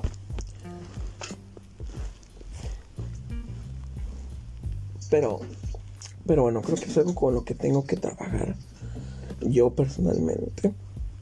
Porque algo que dijo Griselda, pues es muy cierto, güey. El rencor nada más nos hace daño a nosotros mismos. O sea, a la otra persona le vale verga, güey. A la otra persona le vale verga, güey. Si tú le guardas rencor, güey, si tú estás enojado con él, le vale verga. Mira, tan es así que no me ha vuelto a hablar, güey, desde ese pinche día que no quiso ir por mí el seguro. No me ha vuelto a hablar, güey. Ni un pinche mensaje, güey, ni un cómo estás, ni un cómo sigues, ni nada. Así, toda esa verga le valgo a mi hermano. Así de grande es la verga que le valgo a mi hermano. Pero pues es. Uy, pinche muchacho inquieto. Te parece que te di una pinche Coca-Cola, ojete. Estás pinche desmadroso desde las 3 de la mañana. No me dejaste dormir. Pero hoy te quiero mucho, bebé. Ven acá. Ven, papi. Te voy a abrazar para que te calmes. Te voy a abrazar, pero bien fuerte del pinche cuello ya para que te calmes. Pero bueno, hay que dejar ir cosas. Y creo que es algo que me ha enseñado muy bien Young Force. Porque al final, el final que tiene, pues igual no a muchos les va a gustar si es que llegan a leerlo. Porque redime un personaje que, que para muchos no merecía ser redimido. ¿Sabes? Redime y exime a un personaje que, para mucha gente no lo merecía. Pero yo creo, y en defensa de ese personaje, yo creo que un demonio vive dentro, dentro de todos nosotros. Pero también está dentro de nosotros hacerle caso. ¿Sabes? Y en, en for 5 se menciona demasiadas veces y se menciona muy fuerte al Top y al Jet Serara, que son las inclinaciones al bien y el mal. Y se deja en claro que tú decides. Tú decides a cuál escuchas. ¿A la inclinación al bien o a la inclinación al mal? Tú decides a cuál escuchas, güey. Tú decides, güey, si escuchas al Jet Serara, que es la inclinación al mal, o si escuchas al Jet Serato, que es la inclinación al bien. Tú decides a quién escuchar. Y te voy, a decir algo, güey. Sí es real, güey. Porque justamente ayer escuché una historia que te cagas sobre escuchar esas voces. Y yo una vez la escuché, güey. O sea, yo cuando. Cuando andaba de pendejo rogándole a mi ex de que. Sí, de que nos seguíamos viendo, de que nos seguíamos frecuentando, güey. Y yo escuchaba esa voz, güey. Yo escuchaba esa voz de que, güey, revisa, revisa tu Facebook, güey. Revisa su perfil para que te des cuenta de lo pendejo que estás, güey. Digo, no con esas palabras, ¿no? Pero sí tenía yo como que una. Sentía yo una vocecita atrás de la nuca diciéndome, güey. Diciéndome, tienes que. Tienes que darte cuenta de eso. Tienes que darte cuenta de eso. Tienes que darte cuenta de eso. Y, yo decía, güey, pues. ¿De qué forma me voy a dar cuenta? ¿Y de qué me voy a dar cuenta? Yo es de lo que tenía miedo, ¿sabes? yo decía, pues sí sé cómo darme cuenta, pero tengo miedo de lo que me voy a dar cuenta. Hasta que un día esa voz como que reventó y me dijo, ya, güey, hazlo. O sea, ya. Revisa lo que tienes que revisar para que te des cuenta. Y ya lo hice y fue que me di cuenta que tenía otro vato desde hace mucho, bla, bla, bla. Y luego justamente ayer le cuento esto a unos amigos y me, y me cuentan otra historia, güey, de un cabrón que le pasó algo parecido de que, que escuchaba acá unas voces, güey. Y dices, es que a veces yo sé que todos hemos escuchado esas voces. Yo sé que todos hemos escuchado esa voz de, güey, no lo hagas. Yo sé que todos hemos escuchado esa voz de, güey, hazlo. Es por aquí, no es por allá, es por aquí. Porque yo las he escuchado, güey. Y me han valido verga. Y por eso estoy donde estoy, güey. Porque me han valido verga, güey. En más de una ocasión escuché, güey, no hagas eso. En más, de una, en más de una ocasión escuché, güey, no hagas eso. Y me valió verga y lo hice. Y acabó mal. ¿Sabes? En más de una ocasión lo escuché, güey. De hecho, Mira, créemelo tú si no quieres, güey. Aquí no estoy diciendo mis pendejadas para que me las creas. Pero el día que me accidenté, güey. El día que me accidenté, güey. El día estaba tan muerto, güey. No hubo nada de venta, no hubo nada de clientes. Y yo escuché, güey, vete tem Créeme si, mira, no me creas si no quieres, güey. no me creas si no quieres, güey. Pero pero sentí, güey. Eso, esa voz que me decía, güey, vete temprano, güey, ya vete de una, ya mejor vete de una vez. Ya mejor vete de una vez. Ya mejor vete de una vez. Y yo estaba así de, no, güey, ahorita cae otro cliente, güey. Tengo que vender algo, güey. Mi jefe me está exigiendo venta, güey. Tengo que sacar una venta, güey. Y yo estaba escuchando de, güey, no, no se va a armar una venta, güey, vete. Ya mejor retírate, ya mejor vete. Yo escuchaba eso, ya mejor retírate. Ya mejor retírate. Y yo estaba de, no, güey, tengo que vender algo, güey, tengo que vender un celular, güey, tengo que vender, güey. Y esa voz me estuvo chingue y chingue de ya retírate. Ya retírate. Y yo no. Voy a seguir y voy a vender algo. No vendí ni madre. Salí a la hora que yo tenía que salir. Esa, ese impulso, esa voz la empecé a escuchar como a las 6 de la tarde. Yo salí hasta las 8. Y estaba esa voz, güey, de que ya retírate, güey. Ya retírate. Ya retírate. Y yo me agüedé, yo me, yo me, yo me, ah, yo me aferré y dije, no, güey, voy a vender algo antes de irme. Total, no vendí nada. Salí a las 8, a la hora que tenía que salir, güey. Salgo del trabajo, primer puente, me doy en la mano. Y ayer que me contaron eso, estos, estos amigos, güey, de, de un vato que escuchaba esas mismas voces diciéndole, güey, no hagas esto, por ahí no, vete mejor por acá, hazlo mejor así. Y yo dije, güey, esas voces sí existen, esas voces sí las escuchas, güey, pero las ignoramos. Créeme o no, güey, es tu decisión creerme o no creerme, güey. Pero el día que yo choqué en la moto, güey, ese pinche día yo estaba, yo estaba escuchando ya retírate, Ya retírate. Ya retírate. Y yo así de, no, güey, es que tengo que vender, güey. Tengo que vender, tengo que vender algo, no me puedo ir en cero. Y esa ambición, güey, bueno, no era ambición, pero esa necedad de querer quedar bien con un jefe, de querer quedar bien con la compañía, de querer... Y yo lo hice por orgullo, güey, ¿sabes?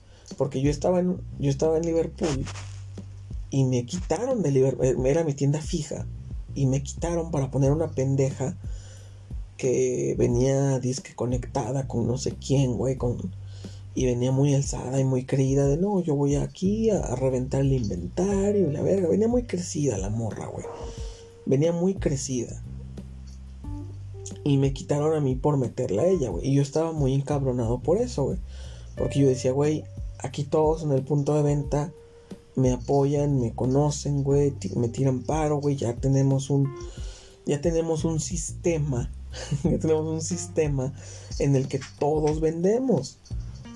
¿No? Y mi jefe ahuevado quería que solamente mi marca se vendiera. Y yo le explicaba, güey, es que si hago eso, mis compañeros me van a dejar de apoyar, güey. Y si me dejan de apoyar, me van a empezar a chingar. Y eso no me conviene. Me conviene que nos ayudemos todos y vendamos todos y llevemos la fiesta en paz. Pero mi jefe no, ahuevado. Nada más tu marca es la que se debe vender, ¿no? Y yo nunca le hice caso. Dije, güey, yo prefiero llevar la fiesta en paz aquí, güey. Que todos me ayuden y yo ayudarles a todos. Pero, güey, me quitó de ahí. Puso a esta morra que empezó con ese esquema de nada más mi marca se va a vender. Ustedes chinguen a su madre. ¿Qué crees que fue lo que pasó? reventó esa morra, la quitaron de ahí a los dos meses porque no valió verga. Estuvo ahí diciembre, parte de enero y la quitaron. ¿Por qué? Porque ese esquema no funciona, güey. Ese esquema no funciona. No puedes llegar, cagar el palo y esperar que no te respondan igual. ¿Sabes? Y yo estaba muy cabreado por eso. Porque a principios de diciembre, güey, me quitó de la tienda principal y en Liverpool en diciembre se vende que te cagas. O sea, yo en diciembre pude haber sacado 20 varos de, comisiones, güey. Pude haber sacado muy buena lana de comisiones en Liverpool porque se vende que te cagas. Con las ventas a meses sin intereses, descuentos, o sea, hay un chingo de ventas en esos días. Spoiler, esta morra no vendió casi nada. Le, pasaron por encima todas las marcas. No Así de puñetas para vender esta esa morra, güey. Motorola, güey, Samsung, Huawei, hasta Honor le pasó por encima, güey, no mames. La hicieron cagada, güey. Y yo estaba muy cabreado por eso. Y justamente ese día que le cubrí el descanso a esa morra, que yo estaba en Liverpool, güey, y que yo estaba escuchando esa voz de, güey, ya retírate, güey. Ya, no se armó venta, ya retírate ya retírate. ¿Para qué te quedas? Ya retírate. Y yo escuchaba esa, esa voz de retírate, güey, ya retírate, ya retírate. Y yo estaba de que no, güey, yo por orgullo, por pinche orgullo de no, voy a demostrarle tanto el pendejo de mi jefe como la pendeja esta nueva, que a mí los dos me la pelan. Y voy a vender algo y me hueve a querer vender algo. Y no vendí nada, güey. Me fui a las 8, 8 y media, todo aguitado. Te digo, salgo del trabajo, primer puente y a chingar su madre. Choqué. Y de la nada, güey. O sea, era de que yo venía tranquilillo, güey, el pinche puente. Y de la nada, pinche, pinche llanta de enfrente se empezó a hacer para todos lados, güey. Se desequilibró bien cabrón, güey. Y para el suelo para el suelo, clavícula rota y operación. Y te digo, ayer que me contaron esto,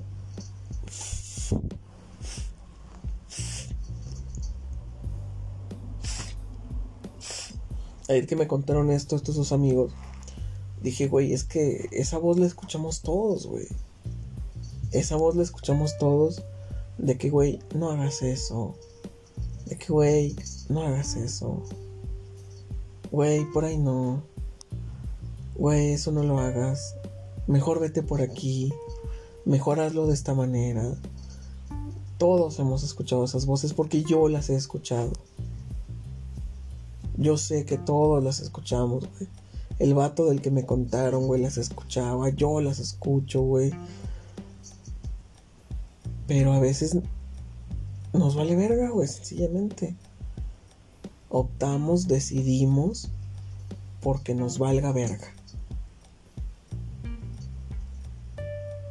Y yo creo que nuestras vidas cambiarían muy cabrón si de cuando en cuando, güey, prestáramos atención a esas voces y les hiciéramos caso. De que, güey, por ahí no güey, ya terminó, porque, créelo o no, créemelo o no, no estoy diciendo estas pendejadas para que me las creas. Pero hubo un punto y una amiga, Naidelin, oh, vas a ver, porque se lo conté una vez. Una vez yo escuché esa voz diciéndome, güey, ya termina esa relación. Ya termina eso, güey ya termina esa relación. Y se lo conté a Naidelin y, y, le conté todo lo que estaba pasando yo en ese momento. Que era como el tercer mes de la relación, güey, como el tercer mes.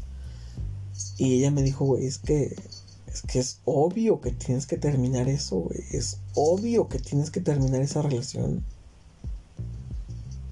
si hasta tú mismo inconscientemente te lo estás diciendo, es porque tienes que terminar esa relación, güey.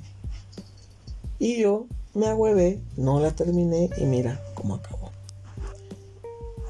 Creo que hubiera sido mucho más sano terminarla en ese momento, güey. Decirle, ¿sabes qué, güey? Yo esas pendejadas no las tolero. Ahí muere. Creo que hubiera sido más sano. O sea, yo he escuchado esas voces. Bueno, nada más es una. Pero que te dice, güey, ya, no hagas, ya termina eso. Ya no hagas esto otro, ya mejoras esta otra cosa. Y no sé. Yo solía hacerle caso a esa inclinación cuando me daba ideas chidas para las historias. Lo que yo en, en unos álbumes en unos analizando álbumes lo conté de que yo tenía epifanías como revelaciones de la verdad en cuestión de los álbumes. Por ejemplo, de Kings, el nombre y el concepto se me ocurrieron de la nada. Fue como que una idea que me llegó, como si alguien me estuviera dando la idea, como si alguien más me diera la idea de, güey, esta es una buena idea para un álbum. On the Room fue lo mismo todos los álbumes, menos Rock Futura, fueron así. Las luces de una ciudad apagada también fue así, de que de la nada, como si alguien me susurrara al oído de que, güey, las luces de una ciudad apagada. Y yo así de, ah, sí es cierto, güey, qué buen nombre. Y en muchas escenas de Young Force también ha ocurrido eso, de que de la nada me llega una idea como susurrando, como, como si alguien me susurrara la idea. Y así de, ah, sí es cierto, güey, es muy, muy buena idea para un personaje, muy buena idea para un, para una escena, para un libro. Y cuando es artísticamente, sí le hago caso. Pero cuando han sido circunstancias así de, ya termina esa relación, de, güey, hoy vete temprano, no vale la pena que te quedes y pues no he hecho caso. Y pues estoy donde estoy, ¿no? estoy donde estoy. Por una serie de malas decisiones. Y que es, se vale admitirlo. Y se vale decir, güey, tuve la culpa. Y hay que hacerlo diferente. ¿Y cómo lo podemos hacer diferente? Bueno, la próxima vez que escuches una vocecita que te dice no lo hagas, no le des por ahí, no hagas esto, no hagas lo otro, pues escúchala. La próxima vez que sientas ese impulso, esa, esa, ese susurro en tu nuca que te dice, no vayas por ahí, hazle caso. Porque, créemelo, ¿no? Pero el día que yo me accidenté en la moto, güey,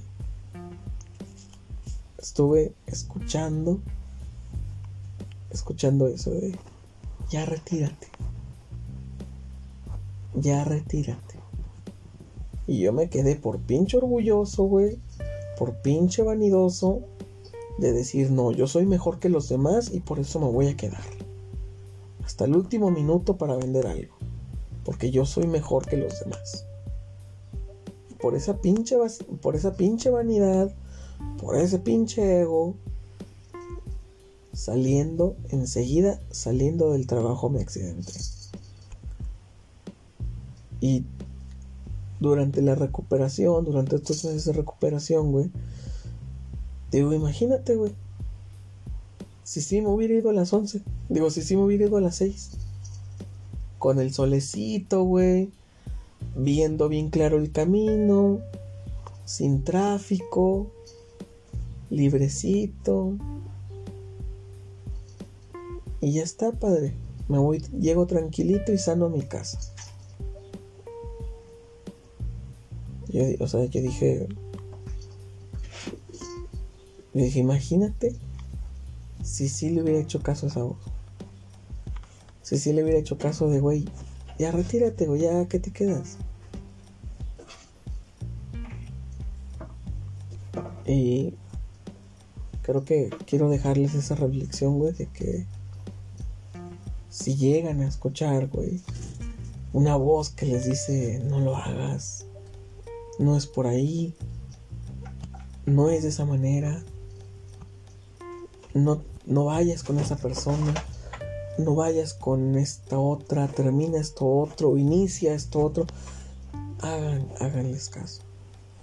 Porque quieran creerlo o no, güey. Dios está con todos nosotros, güey. Y Dios tiene sus formas, güey, de enseñarnos lo que hay que hacer. Digo, si bien no va a bajar en persona, a revelarte todo lo que tienes que hacer en tu vida, pero cuando sí estés muy, muy cerca de cagarla a lo grande, te va a advertir. Cuando estés muy cerca de cagarla, pero a lo grande, te va a advertir. Y te va a decir por ahí no. Y quieres, quieras creerlo o no, güey. Yo es lo que te puedo decir, güey. Yo es lo que he, he vivido. Y, digo, no estoy traumado con, con que, ay, si me hubiera ido temprano ese día. Digo, bueno, ya ni pedo, güey, ya ni pedo. Pero para la próxima que me diga, mejor retírate, pues mejor me retiro. ya, creo que ya entendí. La próxima vez que me diga, güey, esa relación ya termínala, pues le voy a hacer caso. Porque ya vi las consecuencias de no hacerle caso. Así que mejor llevar la fiesta en paz. Y, y listo, padre. Creo que eso es todo por hoy, Esperen el Mortadela Felt. Se pone bueno. Y, nada. Muchas gracias por escuchar, por mantenerse escuchando. Puta, cómo agradezco eso. Y discúlpenme un chingo. Trato de ser constante. Trato de ser constante. Pero ya hay cosas de las que no me da la gana hablar, O sea, por ejemplo, quería hablar de, lo de Bad Bunny, pero qué hueva gente pendeja comprando boletos a sobreprecio, que los compren, es su problema. Pero bueno, igual y si hablamos de eso. ¿Qué papi? Ya quiere que le abra la puerta para ir a cagar. Y yo también ya quiero ir a cagar, papi. Es que ya vamos a pararnos. Bueno, gracias por mantenerse escuchando. Diles algo, Morty. Sí, ese fue Mortadela, hombre de pocas palabras. Y bueno, hasta la próxima, se cuidan. Y adopten un gato, güey, es la mamada. Te hace pasar unos pinches corajes, güey, pero está bien bonito, sí, está bien bonito. Ahí se ven, banda. Gracias. cuidan y se lo lavan.